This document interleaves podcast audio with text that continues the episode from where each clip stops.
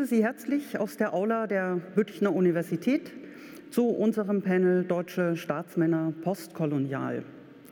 Die Erinnerung an die Geschichte der deutschen Demokratie ist, kaum dass sie bewusst politisch in Angriff genommen und mit zusätzlichen finanziellen Mitteln gefördert wird, schon in schweres Fahrwasser geraten. Die Projekte Orte der Demokratie, 100 Köpfe der Demokratie wurden am Montag auch hier am Historikertag vorgestellt, verfolgen das Ziel, eine positive Demokratieerinnerung zu stiften. Es sind, und die 100 Köpfe zeigen es, dann aber doch vor allem weiße Demokratinnen und Demokraten, an die erinnert wird. Und während der Nationalsozialismus gleichsam als Negativfolie in diesen Debatten präsent ist, bleibt die koloniale Vergangenheit doch weithin ausgeklammert.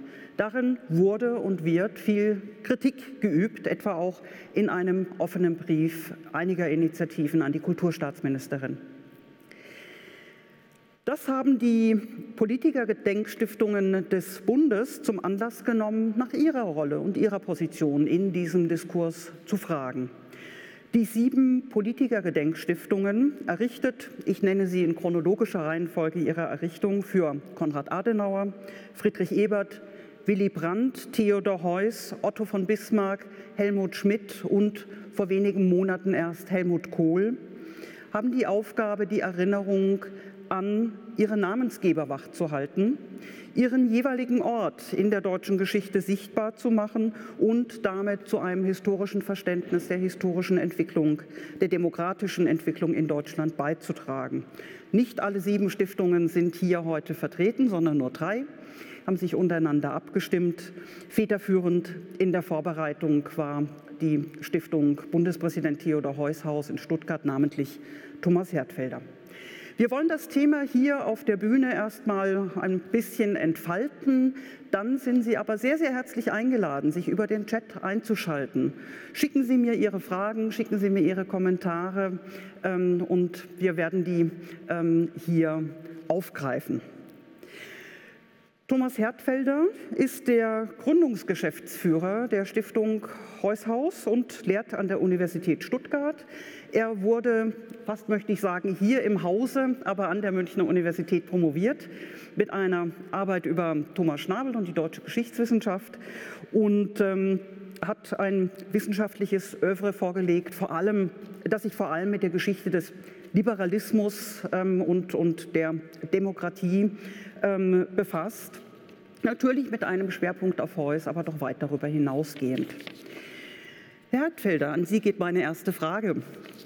Ähm, wir beobachten ja an vielen Orten Diskussionen über die koloniale Vergangenheit. Die Museen müssen sich zur Provenienz ihrer Sammlungen verhalten, werden Straßen umbenannt, Denkmäler werden gestürzt oder sollen gestürzt werden. Welches Stichwort war es, die, das Sie veranlasst hat, ähm, zu sagen, jetzt ist das Thema auch wirklich eines für unsere Stiftungen und für unsere Arbeit? Ja, Frau Metzler, vielen Dank für diese Einführung. Es war kein einzelnes Stichwort, es waren sogar drei Stichwörter. Ähm, im Februar diesen Jahres, Sie haben es erwähnt, hat ein bundesweites Decolonize-Bündnis einen offenen Brief an die Kulturstaatsministerin Monika Grütters gerichtet, in dem scharfe Kritik an einem unserer Projekte, dem Projekt 100 Köpfe der Demokratie, geübt wurde. Und die drei Stichworte lauten, ich nenne sie kurz, postkoloniale Amnesie. Unsere Arbeit sei symptomatisch für die postkoloniale Amnesie in Deutschland. Zweites Stichwort nationale Geschichtsschreibung, ja schlimmer noch, wir würden ein positives nationales Geschichtsbild pflegen. Drittes Stichwort mangelndes Ambivalenzbewusstsein bei der Erforschung und äh, Präsentation von Demokratiegeschichte, mangelndes Ambivalenzbewusstsein. Nun ja, diese drei Stichworte, die haben mich erstmal aufgeschreckt und waren in der Tat auch ein, ein Weckruf. Das erste Stichwort, die postkoloniale Amnesie, würde ich zu guten Teilen als Kritik unterschreiben. Das Thema ist zu wenig in der Forschung verankert und es ist auch in der Öffentlichkeit nach meinem Dafürhalten, zumindest im deutschen Südwesten, in Hamburg und Berlin mag das anders sein, zu wenig präsent. Und was unsere eigene Arbeit als Stiftung Theodor Heushaus angeht, da muss ich einräumen, wir machen seit 20 Jahren Liberalismus und Demokratieforschung und noch manches andere. Wir haben noch kein einziges Mal das Thema Kolonialismus ausdrücklich und umfänglich behandelt. Also für uns selbst als Stiftung trifft diese Kritik zu. Das nationale Geschichtsbild, nun ja, wenn Sie Demokratieforschung, Demokratiegeschichte betreiben, sind Sie automatisch auf einen äh, nationalen Referenzrahmen äh, verwiesen. Die Demokratie war 200 Jahre lang ein nationales Projekt bei allen transnationalen Austauscheffekten, die mittlerweile ja gut erforscht sind eben ein nationales Projekt. Insofern ist es etwas wohlfeil, uns ein nationales Geschichtsbild vorzuwerfen, wenn wir uns auf Demokratie, Geschichte ähm, ähm, verlegen. Der dritte Punkt, mangelndes Ambivalenzbewusstsein. Vor einem halben Jahr hätte ich das noch empört zurückgewiesen. Denn als eine methodische Richtschnur unserer Arbeit gilt eigentlich gerade die Frage nach Ambivalenzen, nach den Kipppunkten der Demokratie. Ja, wo und wann und unter welchen Umständen kippt sie ab in ein autoritäres Regime, in eine Diktatur, vielleicht sogar in eine Diktatur, die sich den Völkermord auf die Fahnen schreibt. Das gehört eigentlich zu unserem Programm. Insofern ambivalent arbeiten wir sehr wohl. Was wir aber tatsächlich nicht auf dem Schirm hatten, war die koloniale Perspektive. Insofern trifft auch diese Kritik zum Teil zu. Nun könnte man ja argumentieren, dass von den Staatsmännern, zu deren Ehren Stiftungen eingerichtet wurden, eigentlich nur einer eine koloniale Vergangenheit wirklich haben kann, Otto von Bismarck.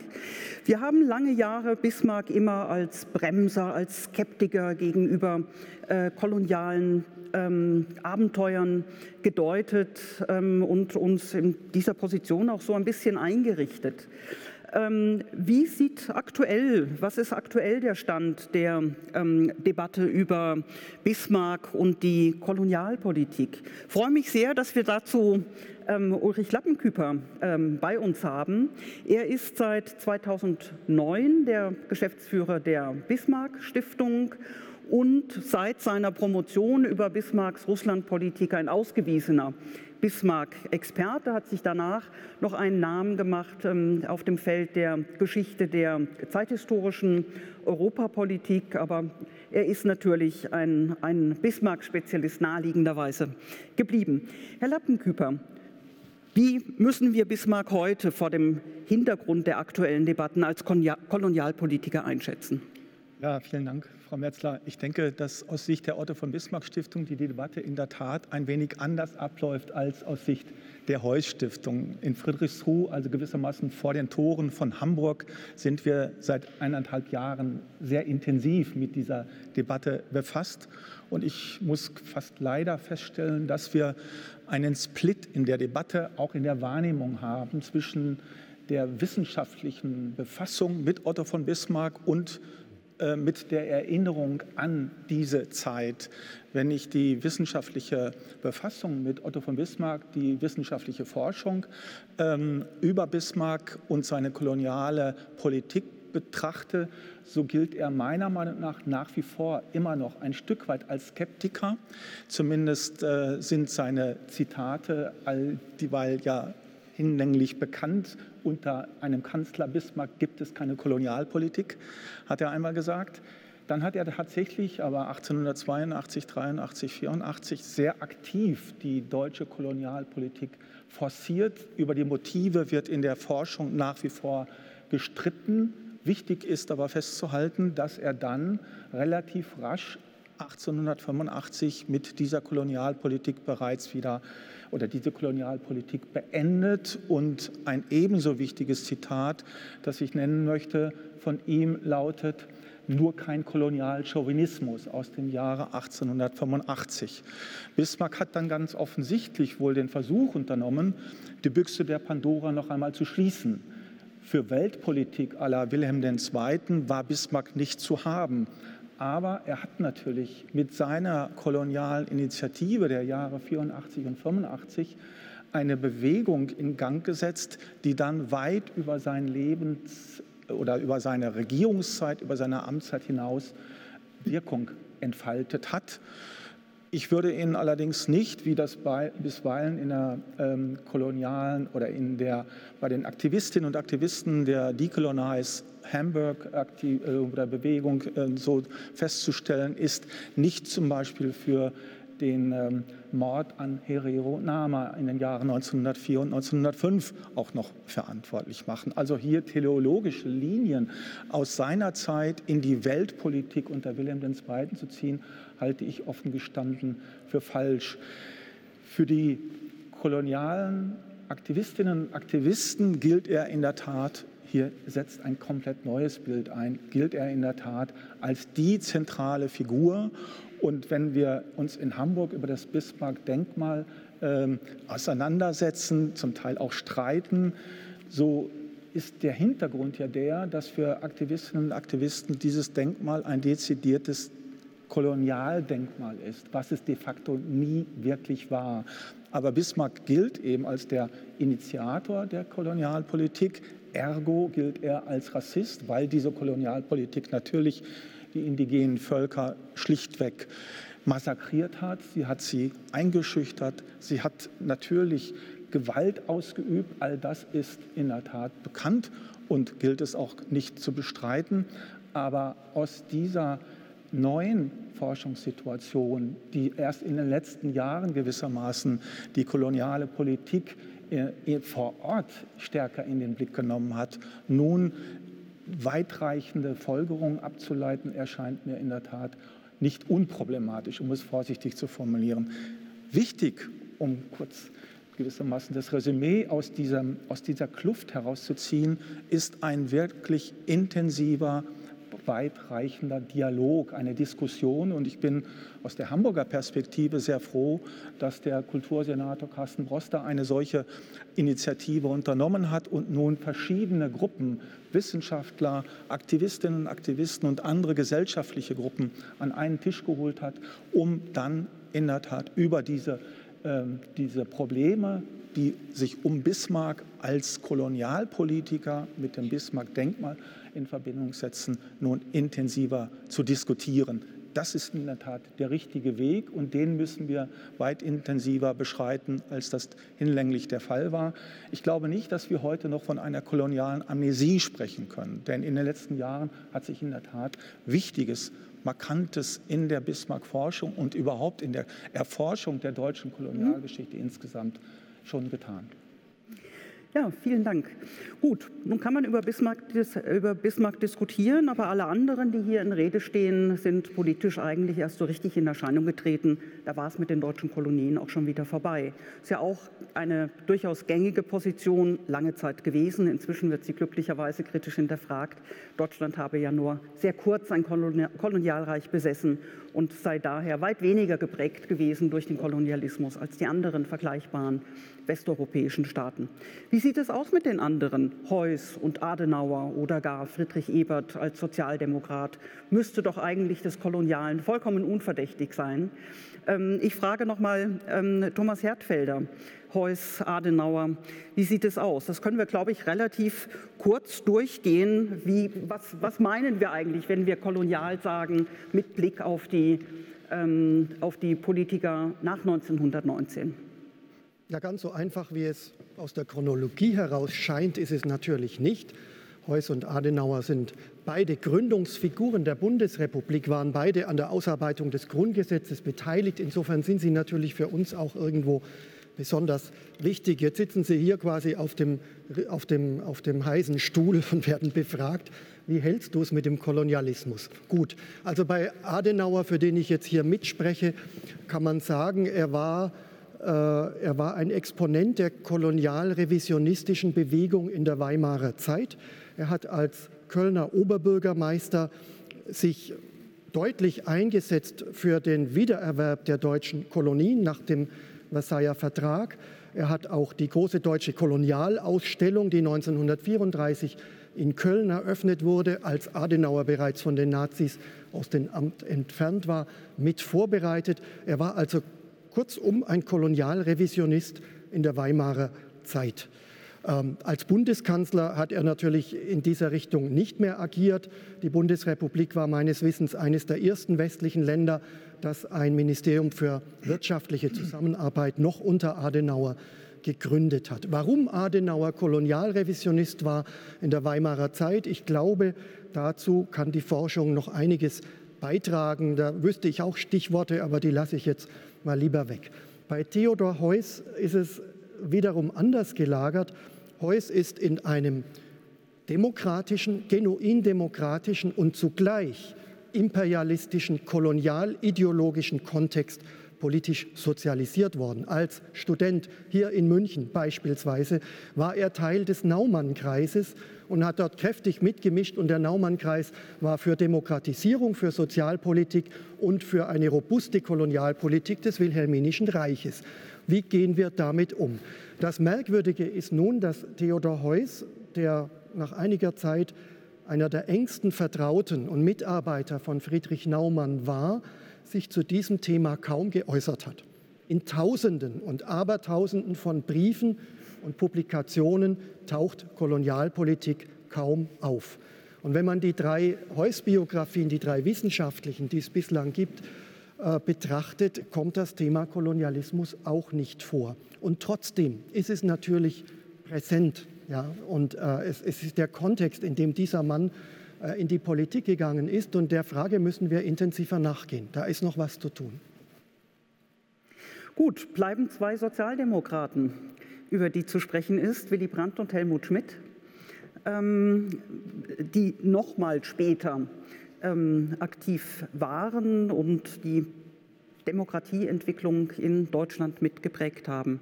Ich begrüße zu dieser Frage sehr herzlich Wolfgang Schmidt. Er ist seit 2002 wissenschaftlicher Mitarbeiter bei der Willy Brandt Stiftung und ein ausgewiesener Experte insbesondere zur Branchenaußenpolitik. Ähm, Herr Schmidt, ähm, was, was kann die koloniale Frage für diese beiden Stiftungen überhaupt sein? Ähm, also einerseits ist natürlich klar, dass äh, Willy Brandt und Helmut Schmidt äh, nie Anhänger europäischer oder deutscher Kolonialherrschaft waren. Ähm, für Brandt ähm, kann ich sagen, stichwortartig, er hat sich schon in seiner Zeit äh, im Exil klar für die Dekolonisierung ausgesprochen. Er hat in den 50er Jahren sich äh, sehr interessiert für die blockfreien Bewegungen in der damals sogenannten Dritten Welt.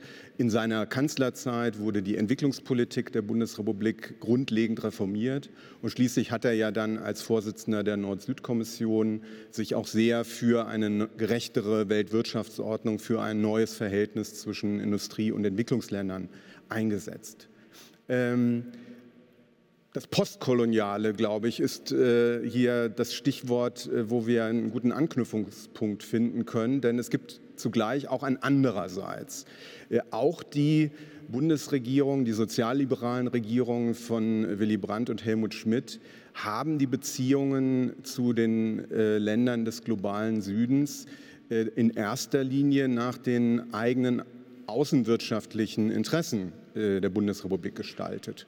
Ähm, Menschenrechte und Demokratie äh, spielten da, wenn überhaupt, äh, doch nur eine stark untergeordnete Rolle. Äh, beide wurden auch während ihrer Kanzlerschaft konfrontiert mit den Forderungen von Repräsentanten des globalen Südens, auch mit Vorwürfen des Neokolonialismus, ähm, der systematischen Ausbeutung, ähm, der und auch mit äh, Entschädigungsforderungen konfrontiert für die Zeit äh, des, des, Kolonialismus, der Kolonialherrschaft. Das richtete sich gegen die westlichen Industrienationen, auch gegen die Bundesrepublik. Brandt und Schmidt haben das natürlich zurückgewiesen, diese Vorwürfe, aber ähm, die Reaktionen waren letztendlich bei beiden dann doch etwas unterschiedlich. Brandt hat das zum äh, Umdenken, zu einem gewissen Umdenken geführt. Das äh, hat zu dem Engagement in der Nord-Süd-Kommission geführt. Schmidt war für diese Kritik aus dem globalen Süden ähm, weniger empfänglich äh, und hat auch eher die Entwicklungsländer für bestimmte Dinge kritisiert. Ähm, also für postkoloniale Perspektiven steckt da viel Stoff drin. Und ein, ein letzter, auch nicht wirklich überraschender Befund ist, dass äh, weder Brandt noch Schmidt in ihrer Regierungszeit die deutschen Kolonialverbrechen angesprochen haben, äh, wie sich überhaupt äh, sagen lässt, dass die Bundesrepublik wie auch die DDR seit Anbeginn ihres entwicklungspolitischen Engagements ähm, immer damit geworben haben, dass sie doch kolonial wenig oder gar nicht belastet seien.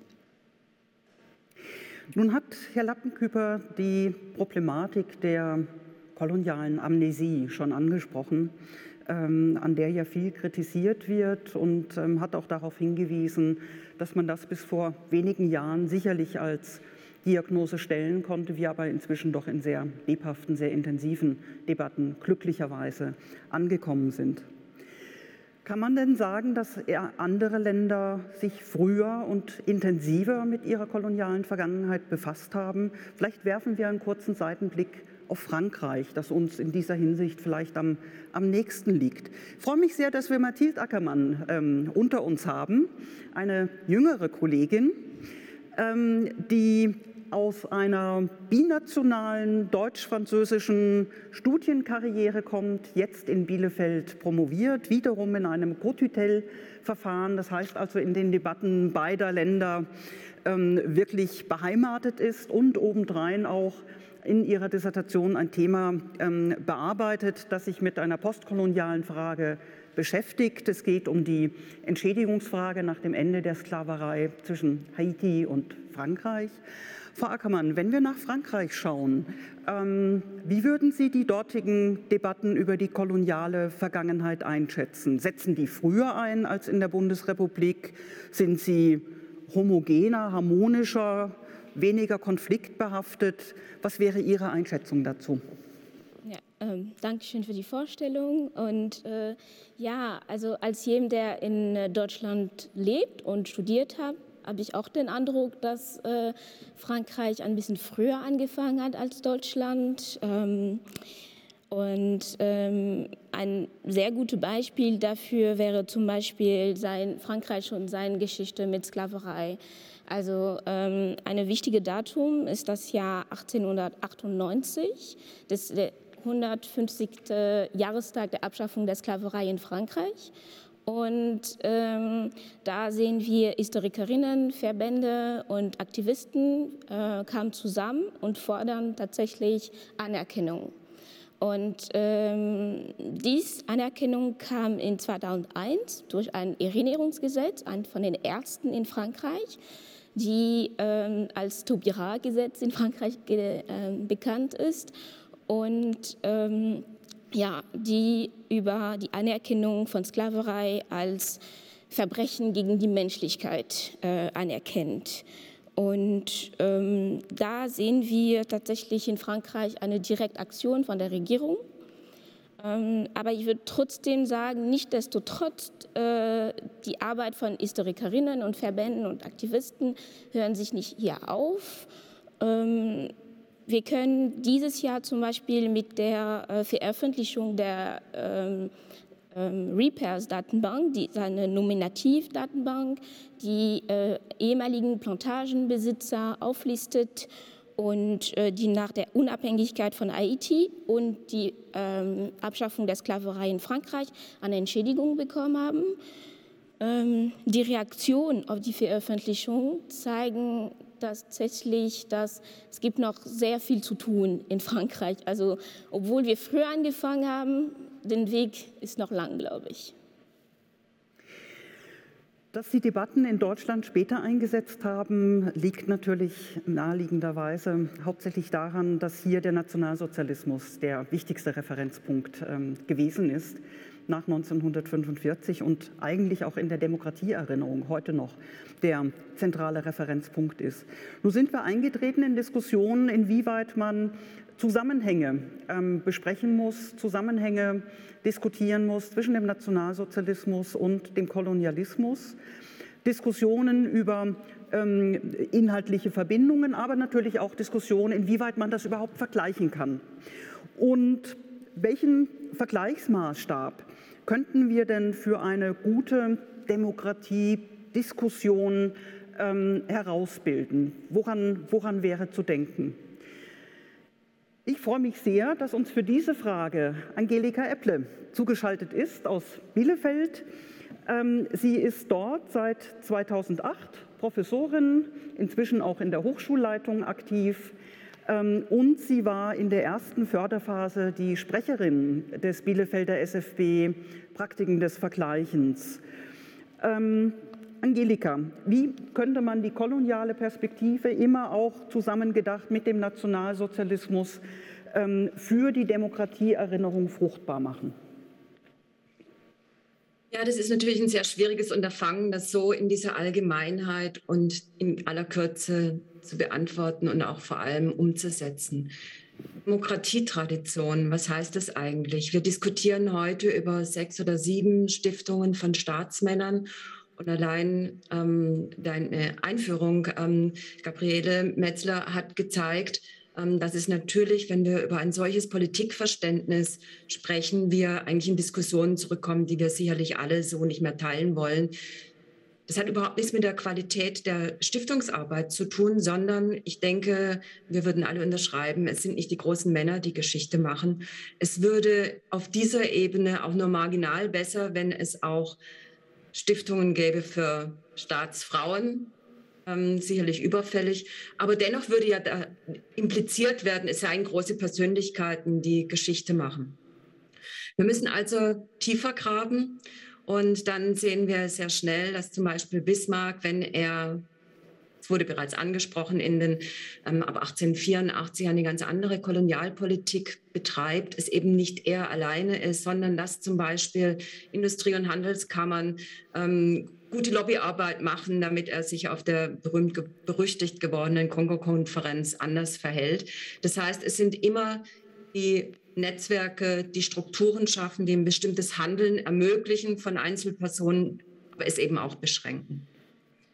Das heißt, ähm, Demokratietradition kann sich eigentlich nicht über einzelne große Persönlichkeiten definieren, sondern müsste eigentlich einen anderen Weg gehen, nämlich den, dass es Demokratien in besonderem Maße möglich ist, über Unrechtsgeschehen zu reflektieren und das dann auch in die eigene Erinnerung zu integrieren.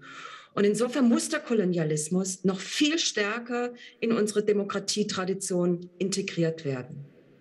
Das ist ganz eindeutig. Allerdings eben nicht nur als Kolonialzeit, sondern als Kolonialismus. Und dann wird deutlich, dass eben, und da möchte ich doch schon teilweise dem Gesagten auch zumindest in Einzelpunkten widersprechen, dass die Integration des Kolonialismus sich eben nicht an nationale Demokratieaufarbeitung hält, sondern der Kolonialismus setzte vor 1884 ein in Deutschland. Es waren extrem viele deutsche Finanziers, Kaufleute, Waffenproduzenten im Kolonialismus in der Zeit, in der England natürlich die führende Kolonialmacht war beteiligt. Das heißt, wir brauchen hier ein anderes Verständnis von dem, was tatsächlich in die Demokratietradition integriert werden muss. Es ist der gesamte Kolonialismus, der vor den deutschen Kolonien begann und mit ähm, Ende der deutschen Kolonialzeit im engeren Sinne nicht aufhörte. Wichtig scheint mir hier für die Demokratie, dass es eben keine systematische Verbindung von Kolonialismus und Demokratie ist, wie ja manchmal gesagt wird, dass die, ähm, der Kolonialismus die Schattenseite der Demokratie sei. Es ist ja anders. Es ist ja so, dass es erschreckend ist, dass auch Demokratien Kolonialismus betrieben haben, aber die Demokratien ermöglichen es eben, und es ist eine große Chance, denke ich, in ihrer Tradition, wenn sie reflektieren auf sich, ähm, dieses Geschehen als Unrecht zu verstehen und aufzuarbeiten. Wenn wir jetzt über den Vergleich von Nationalsozialismus und Kolonialismus nachdenken, dann wird ähm, häufig gesagt, ja, ähm, es gibt, wird ein Vergleichstabu aufgebaut. Andere sagen, indem wir vergleichen, wird der Nationalsozialismus relativiert. Beides sind also moralische Argumente und sie bringen eigentlich die Moral in die Vergleichsfrage am falschen Ort ein. Moral ist wichtig, wenn wir über Nationalsozialismus und ähm, Kolonialismus sprechen. Aber die Schwierigkeiten des Vergleichens entstehen an anderen Stellen. Wenn wir ähm, etwas miteinander vergleichen, dann legen wir einen bestimmten Maßstab an. Legendär sind natürlich im 19. Jahrhundert die Zivilisierungsvergleiche, also dass Gesellschaften verglichen werden auf ihren Zivilisierungsstatus hin. Und wenn der dann als niedriger erachtet wird, ähm, man gezeigt, dass man den Maßstab angelegt hat und damit die Vergleiche, die, die Gesellschaften, die man vergleicht, ja zuschneidet. Das heißt, das Anlegen von Maßstäben und die Vergleiche, die, die, die, die Vergleichsgegenstände sind eigentlich ein ähm, deutlicher Ausdruck von ähm, ja, Herrschaftsmöglichkeiten, die versteckt werden hinterm Vergleichen. Es wird sich kein Barbar in Bezug auf Zivilisierungsniveau mit einer anderen Gesellschaft vergleichen. Das heißt, wenn gesellschaftlichen, Gesellschaften nach Zivilisierungsstandards fragen, setzen sie bereits mit ihrem Vergleichen eine Wertung. Und das muss eben re ähm, ähm, reflektiert werden, wenn man vergleicht. Das ist das eine. Und das andere, was dringend ins Bewusstsein geraten muss, dass Nationalsozialismus und Kolonialismus aggregierte Begriffe sind. Das heißt, Sie können es gar nicht auf dieser Ebene der Begriffe miteinander vergleichen, sondern sie werden immer Unterkategorien bilden, zum Beispiel Rassismuskonzepte, zum Beispiel Vernichtungswille, zum Beispiel industrielle ähm, äh, Maschinerie, die dahinter steckt. Und in Bezug auf diese Unterkategorien werden Sie vergleichen und Ähnlichkeiten und Unterschiede herausarbeiten. In einem zweiten Schritt werden Sie dann diese unterschiedlichen Vergleiche, die Sie angestellt haben, wieder in eine Hierarchie bringen, die häufig wieder mit einer Wertung einhergeht. Und Sie werden dann äh, zu einem Vergleich von Nationalsozialismus und Kolonialismus kommen und häufig eben ohne diese beiden Schritte auseinanderzuhalten. Und erst wenn man das tut und wenn man alles explizit macht, kann man eigentlich darüber reden, ähm, ob ein Vergleich angemessen ist oder nicht. Und natürlich kann verglichen werden, ohne die Singularität des Nationalsozialismus in Frage zu stellen, weil der sich dann eben in bestimmten Singularen, also in bestimmten Unterkategorien finden und festmachen lässt. Aber gleichzeitig können Sie natürlich zum Beispiel in Bezug auf Rassismuskonzepte auch Ähnlichkeiten feststellen. Also insofern müssen wir beim Vergleichen ein bisschen tiefer graben, bevor wir allgemeine Vergleiche entweder zurückweisen oder umarmen. Weiterer Punkt, der wichtig ist beim Vergleichen, und das scheint mir in der Diskussion um Nationalsozialismus, dessen Singularität und Kolonialismus im Zentrum zu legen, dass Korrelationen und Kausalitäten nicht miteinander in eins gesetzt werden können. Wenn wir in Bezug auf Mental Maps, die rassistisch geprägt waren, Ähnlichkeiten feststellen, dann heißt es ja nicht, dass das ähm, nur weil das eine vorgängig war, es das andere direkt bestimmt hat. Das heißt, wenn man auf Kausalität abheben möchte, ich glaube, dass es in manchen Bereichen, manchen Bereichen dafür gute Gründe gibt, dann kann man das nicht vergleichsbasiert machen, sondern braucht man andere Erklärungsmuster, ähm, um diese Beziehung herzustellen. Also zusammengefasst würde ich da jetzt hier verschiedene Punkte stark machen wollen. Erstens, wenn wir über dieses Vergleichen sprechen wollen, müssen wir hinterfragen, was ist eigentlich unser Politikverständnis. Das kann sich nicht auf Einzelpersönlichkeiten stützen, sondern muss auf die ermöglichenden Struktur, Strukturen und Netzwerke hinweisen. Zweitens, ja, klar muss es integriert werden. Es gibt keine systematische Verbindung von Demokratie und Kolonialismus, aber leider historisch ähm, hat es stattgefunden innerhalb von Demokratien. Wir haben die Chance darauf zu reflektieren. Das bedeutet weder eine Relativierung ähm, des Nationalsozialismus noch dessen Infragestellung als singulärem Ereignis. Und Kausalität und Korrelation sind insbesondere beim Vergleichen sehr stark auseinandergehalten werden.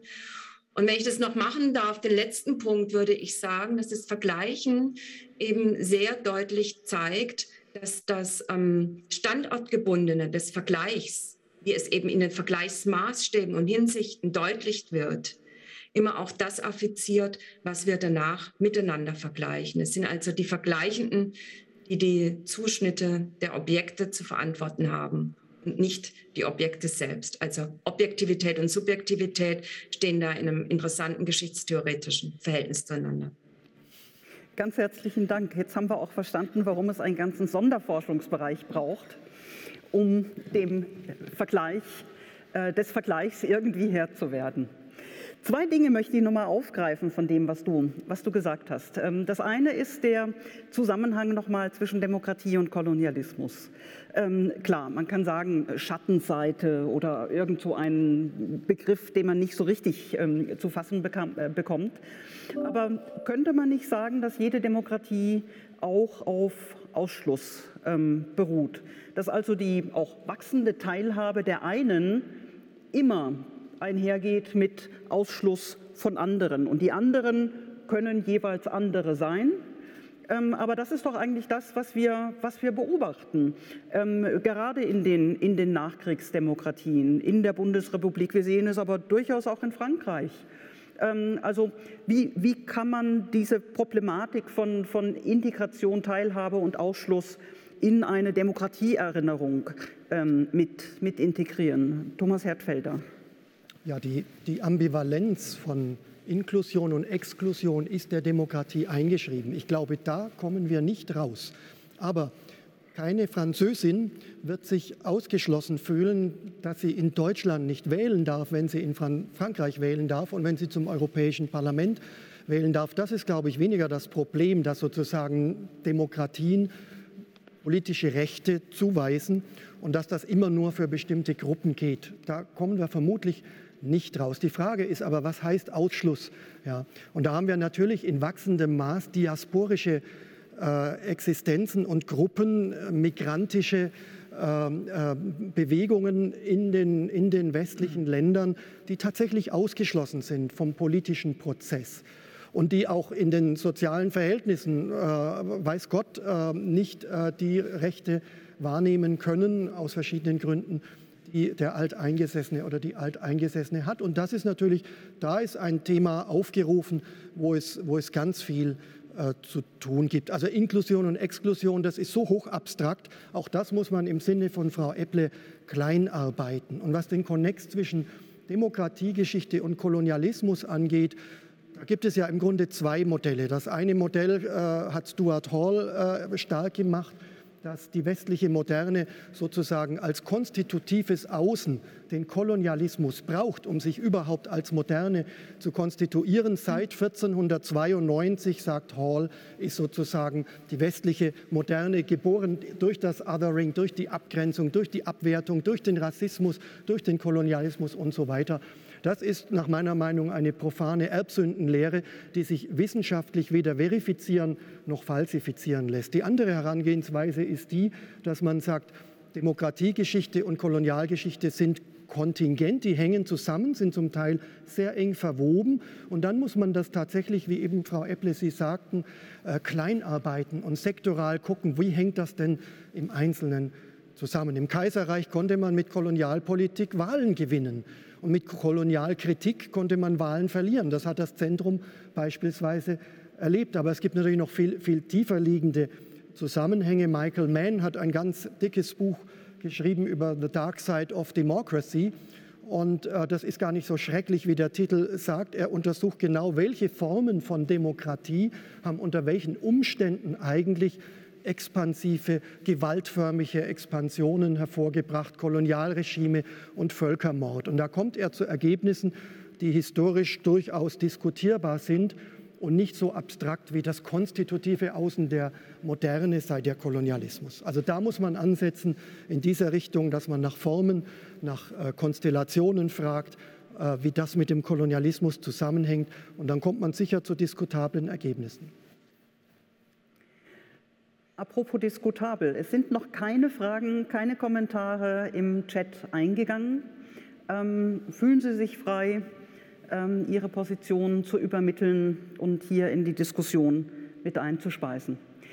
Der zweite Punkt, den ich noch mal aufgreifen möchte von Angelika Epple, ist die Standortgebundenheit ähm, des Vergleichens, aber natürlich auch jeder historischen Deutung.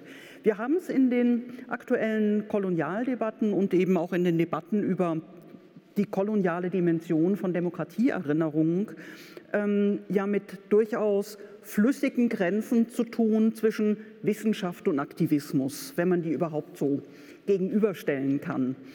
Ähm, also durchaus, ähm, wir treffen hier durchaus auf Historiker und Historikerinnen, die eine, eine bestimmte politische Agenda setzen wollen und wir treffen auf andere, ähm, die sich jetzt ja, erstmal auf die Forschung konzentrieren und wir wissen ja noch gar nicht genug und wir müssen erstmal äh, das gründlich erforschen.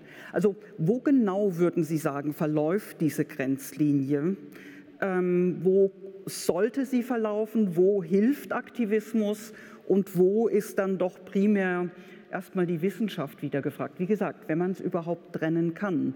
Vielleicht erstmal die Frage an die drei anwesenden Historiker und ihre Stiftungen ähm, und dann an die beiden Historikerinnen, die vielleicht eher so eine Außensicht äh, dann, dann darauf haben. Also wo wird es für Sie problematisch? Herr Lappenküper, Sie kennen es wahrscheinlich aus, aus bester Anschauung, diese, dieses Spannungsverhältnis. Glaube ich gerne.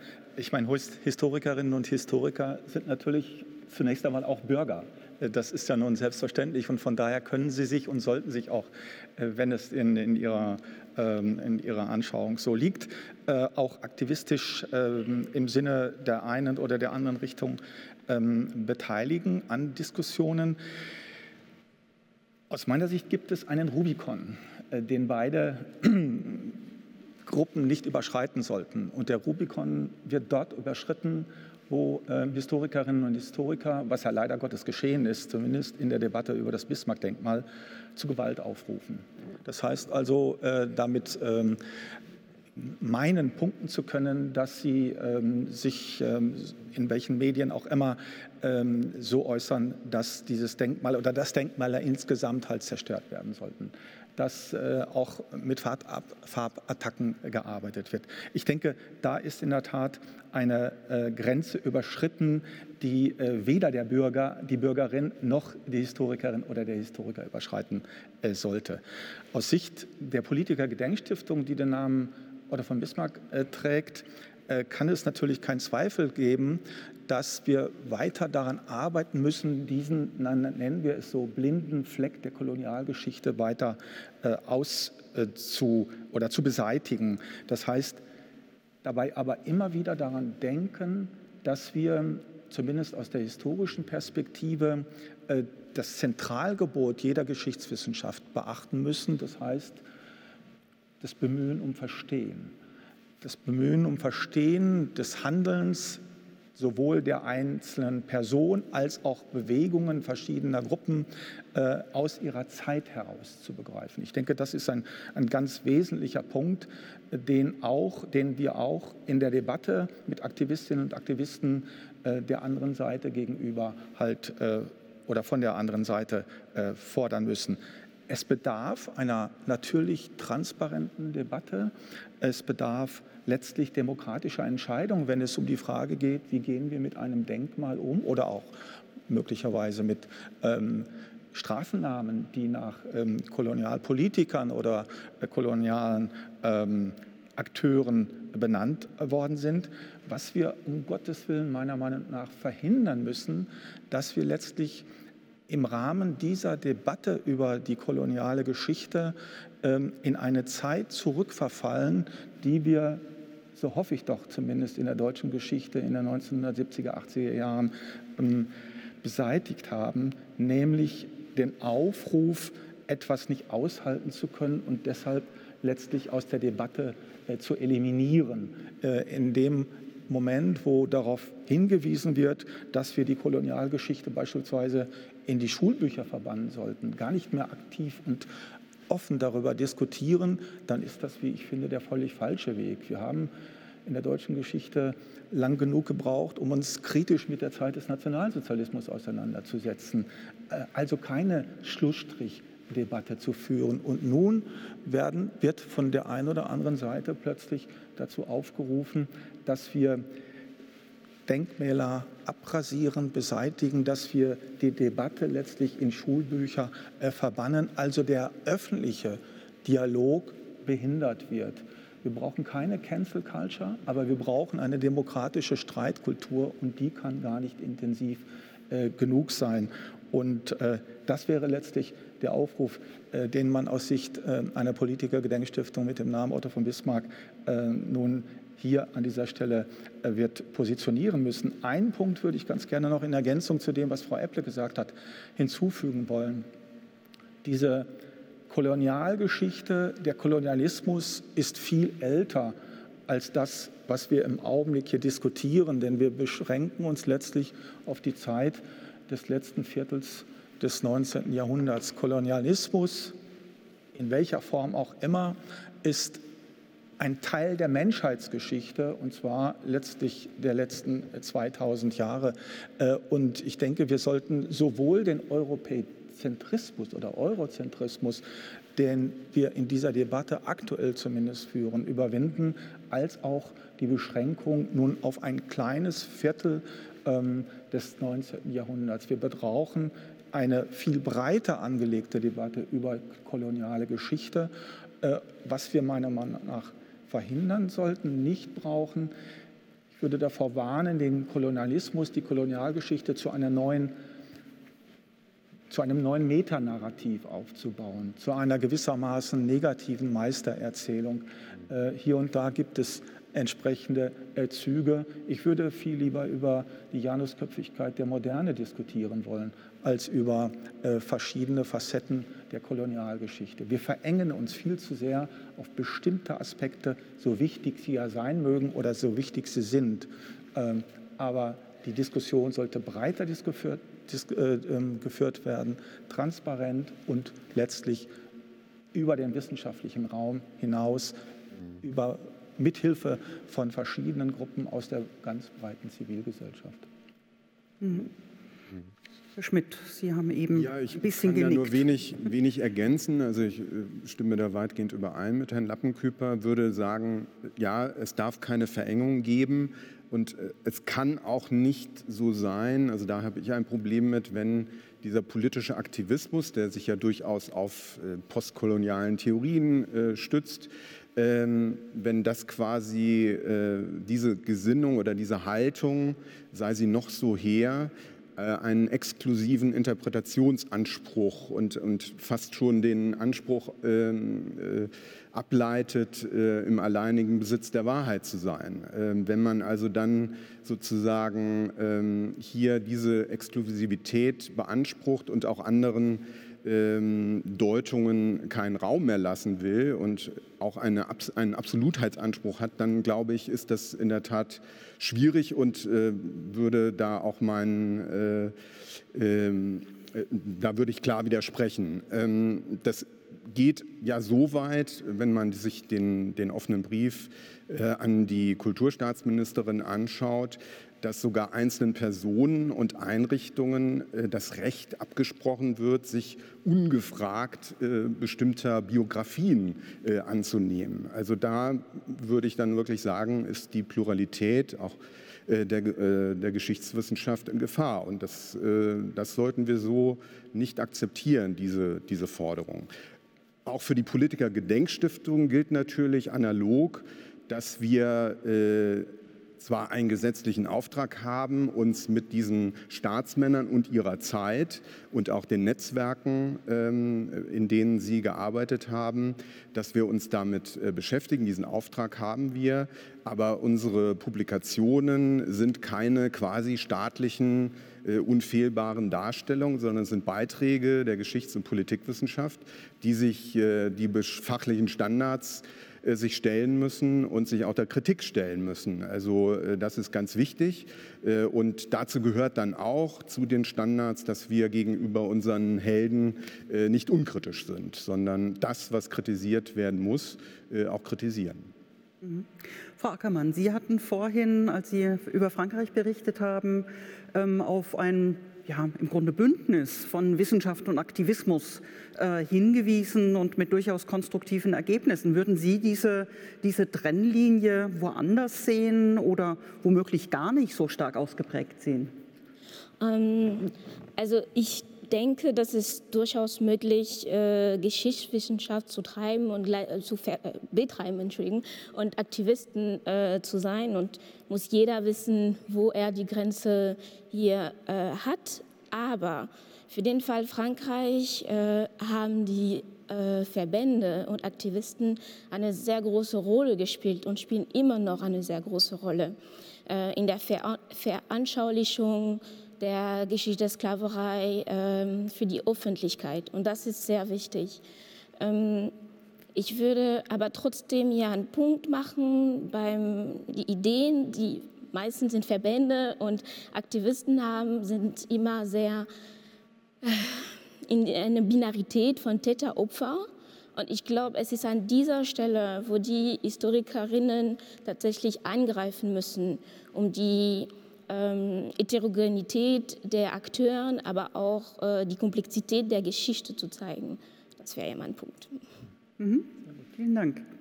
Machen wir eine Schlussrunde. Ähm, was wollen die Politiker Gedenkstiftungen tun in Angesicht, im Angesicht der, der lebendigen Debatten, der Kritik, die geübt wird? Haben Sie konkrete Pläne oder geht es eher um so eine grundsätzliche Offenheit gegenüber auch dieser Dimension ähm, des Wirkens Ihrer Helden, hatten Sie gesagt? Ähm, das, das, wäre meine Abschlussfrage, wenn wir hier einfach noch mal die Runde machen. Und dann hätte ich, ähm, fände ich sehr schön, wenn auch Sie, Frau Ackermann, und du, Angelika, ähm, noch mal, auch, auch noch mal etwas mitgeben würden den, den Stiftungen. Ähm, wie wäre aus, aus Ihrer Sicht, aus deiner Sicht, die Arbeit ähm, da künftig auszurichten? Herr Hertfelder, vielleicht wir, fangen wir die Runde mit Ihnen an. Ja, wir sind in einem Lernprozess, das muss ich wirklich sagen. Äh, und der ist auch wichtig. Für unsere Arbeit bedeutet das, wir ähm, arbeiten gerade eine neue Dauerausstellung für unseren Theodor Heuss und seine Frau Elli Heuss-Knapp. Und seit das postkoloniale Thema auf dem Tisch liegt, gucken wir noch mal genauer hin und versuchen in dieser Ausstellung dieses Thema, wenn es sich anbietet, zum Beispiel beim Naumann-Kreis in der spätwilhelminischen Zeit, ähm, anders zu thematisieren, als wir es noch vor 20 Jahren bei der alten Ausstellung gemacht haben. Also ein ganz konkreter Punkt. Ein zweiter Punkt, wir haben uns entschlossen, jetzt ein Schwerpunktprogramm bei unseren öffentlichen Veranstaltungen aufzulegen mit dem Obertitel Deutschland und der Kolonialismus. Das ist jetzt für, für Insider hier nichts Aufregendes, aber für die Öffentlichkeit in Stuttgart, gut, da gab es gerade eine Ausstellung über äh, über den Kolonialismus im Südwesten vom Lindenmuseum. Dennoch, ich würde nach wie vor daran festhalten, dass zumindest in Süddeutschland das Thema noch nicht ausreichend in der Öffentlichkeit verankert ist. Deswegen unsere Reihe Deutschland und der Kolonialismus. Und das Thema wird weiter auch im Forschungsbereich bei uns eine Rolle spielen, und zwar eine größere als früher. Herr Schmidt. Ja, wir haben natürlich als äh, Bundeskanzler Willy Brandt Stiftung das Glück, dass Willy Brandt sich nun international sehr stark engagiert hat, sein ganzes Leben lang. Äh, ich habe einzelne Punkte ja schon aufgezählt. Ähm, insofern sind wir natürlich, was unsere Forschung und Publikationen angeht, immer relativ nah an diesen Themen drin, aber äh, wir können das auf jeden Fall und sollten das auch weiter schärfen. Ich habe auch auf Kritikpunkte hingewiesen. Ähm, ich kann sagen, dass jetzt in Kürze ein äh, Buch meines Kollegen Bernd Rother erscheinen wird, wo er äh, die äh, Willy Brandts Engagement in der SI, also in der Sozialistischen Internationale in Lateinamerika analysiert hat. Ähm, also hier haben wir beides, sowohl diese, ähm, den Ansatz über Europa hinaus Partner zu finden, ähm, aber gleichzeitig eben auch das Netzwerk, in dem Brandt Politik gemacht hat, internationale Politik gemacht hat. Also ich will jetzt hier nicht äh, so tun, als wären wir ganz perfekt aufgestellt, aber wir haben sicherlich sehr gute Voraussetzungen und werden äh, uns, uns diesen Themen auch weiter sehr stark widmen. Ja, für die Otto von Bismarck Stiftung war die Kolonialgeschichte immer ein wichtiges Thema, sowohl in der wissenschaftlichen Erforschung als auch in der historisch-politischen Bildungsarbeit. Und ganz konkret, wir bereiten aktuell eine große internationale Konferenz über die von Frau Epple bereits angesprochene Berliner Afrika-Konferenz von 1884-85 vor für das Jahr 2023. Wir bereiten darüber hinaus eine Ausstellung vor, wann immer sie auch tatsächlich dann stattfinden kann. Aufgrund der engen räumlichen Gegebenheiten in Friedrichsruh ist das nicht ganz so einfach über das Thema Kolonialgeschichte. Und ähm, wir beteiligen uns wie jetzt seit über anderthalb Jahren sehr intensiv an der öffentlichen Debatte, sowohl im politischen Raum als auch äh, in anderen Räumlichkeiten. Äh, es geht dort nicht nur, aber eben auch um die Frage, wie gehen die Nordländer, Schleswig-Holstein, Hamburg mit dem kolonialen Erbe um. Auch das ist für uns ein zentrales Thema äh, schon seit längerer Zeit und das werden wir auch in der nächsten Zukunft weiter beackern. Ja, aus Sicht der beiden Historikerinnen. Reicht das? Fange fang ich mal an, dann hat Frau Ackermann das Schlusswort. Ähm, ich würde verschiedene Punkte gerne mit auf den Weg geben. Zum einen, Demokratie und ihr Äußeres ist eine ganz andere Frage als die Frage nach der Moderne und ihrem Äußeren. Und Stuart Hall hat eben über die Moderne gesprochen. Ich denke, da hat er uns in vielerlei Hinsicht die Augen geöffnet, auch wenn wir, wie Frau Ackermann das vorhin, finde ich, sehr klug ausgeführt hat, nicht in eine schlichte Dichotomisierung von ähm, Tätern, Opfern, Westen, Nicht-Westen und so weiter verfallen sollten, sondern vielmehr diese vielschichtigen, komplexen ähm, Schichten herausarbeiten und dennoch verdeutlichen, dass es ein globales System gibt, das ähm, im Kolonialismus entstanden ist und sehr lange Nachwirkungen hat ähm, und natürlich geprägt ist von kapitalistischen Strukturen. Also insofern, das hat, ist eine ganz andere Frage, eine ganz andere Thematik als die nach der Demokratie, ähm, wo wir auch natürlich über ihr Äußeres sprechen müssen, das ist klar, aber es hat doch andere Chancen, ähm, die Demokratie, als es in anderen Systemen der Fall ist. Genauso wichtig finde ich es, ähm, klarer zwischen Aktivismus und Wissenschaft zu unterscheiden. Aktivismus ist wichtig. Ähm, wir brauchen das. Wir brauchen das für den öffentlichen Raum. Es ist ein Teil der Zivilgesellschaft und es funktioniert insofern eben nach den Regeln, wie Demokratien funktionieren, wie, der, wie Politik funktioniert. Es werden Mehrheiten gesucht und Mehrheiten können sich dann durchsetzen und ähm, Minderheiten müssen geschützt werden, aber das ist genau das, wie ähm, da die Linie verläuft. In der Wissenschaft verläuft die Linie eben anders. Und ich muss mich als Wissenschaftlerin schon ziemlich genau entscheiden, mit welchen Hut habe ich gerade auf, wenn ich ähm, mich als Person äußere. Wenn ich als Wissenschaftlerin argumentiere, muss ich anders argumentieren als als Aktivistin. Und ich muss mich auf ähm, Diskussionen beziehen, die ähm, über Falsifizierbarkeit funktionieren und nicht über Mehrheiten und Minderheiten. Das ist ein großes Missverständnis, das wir gerade ganz aktuell wieder erleben und das unsere Demokratie meines Erachtens auch gefährdet, wenn das miteinander vermischt wird. Es ist eben nicht so, dass in der Wissenschaft ähm, es toll ist, wenn man einfach ganz viele unterschiedliche Meinungen hört. Nein, wir haben ein klares Qualitätssystem, nach dem ähm, manche Argumente eben überzeugen und andere einfach falsch sind. Und an dem sollten wir festhalten und das vielleicht auch ein bisschen stärker, als wir es gewohnt sind, in die Öffentlichkeit tragen. Ein letzten Punkt, den ich gerne machen möchte, das ist der der Amnesie. Ich halte das für einen ganz falschen Begriff, denn Amnesie heißt ja Vergessenheit, aber wir sehen ja die Spuren des Kolonialismus ähm, allgegenwärtig, sie sind da. Und die Auseinandersetzung mit dem Kolonialismus hat auch bereits ähm, ja, schon lange äh, im frühen 19. Jahrhundert angefangen, aber erstaunlicherweise eben wenig in der Wissenschaft. Das heißt, es gibt Bereiche wie zum Beispiel die Literatur.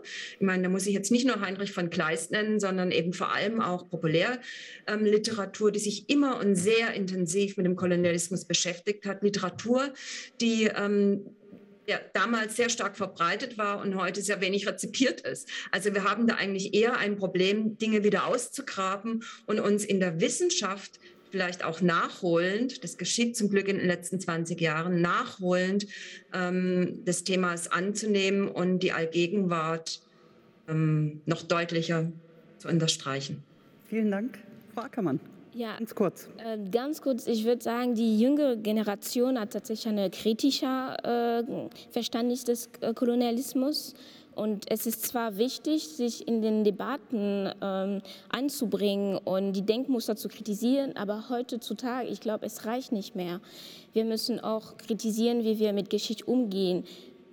Wie reden wir? Wie präsentieren wir? Und äh, ein ganz kurzes Beispiel ist, äh, Reden wir von Sklaven im Jahr 21 oder vom Versklavten? Und dann schauen wir andere Muster, andere Akteuren. Und ich glaube, das ist auch, äh, was man auch mitnehmen muss und nachdenken muss. Ganz herzlichen Dank. Damit sind wir am Ende unserer Diskussion angelangt.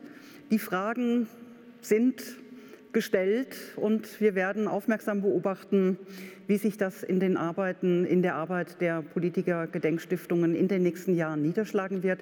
Erste Vorahnungen haben wir heute bekommen ähm, und ich danke Ihnen allen, die sich hier auf dem Podium beteiligt haben und wünsche natürlich den Stiftungen alles Gute ähm, für ihre kommende Arbeit.